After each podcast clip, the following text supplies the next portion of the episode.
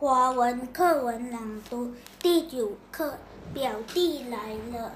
约瑟马斯威，从第十一段到第十六段，到了睡觉的时候，丹丹气呼呼地对布莱恩说：“睡过去一点，你的脚踢到我了。”对不起，我不是故意的。布莱恩道歉。布莱恩尽可能地与丹丹分开的远远的躺着。布莱恩睡在床的一边，丹丹睡在另一边，两人安静了一会。表哥，你在被子里打过仗吗？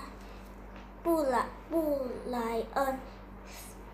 牺牲的问：“没有，那是怎么玩呢？丹丹从来没有玩过这类游戏。”“嘘，别吵醒妈妈，我来告诉你。”布莱恩精神地、精神地说。他们两人很快就从床上坐起来。用被子把自己蒙起来。哎呦一声，布莱恩和丹丹在漆黑中双双碰疼了额头。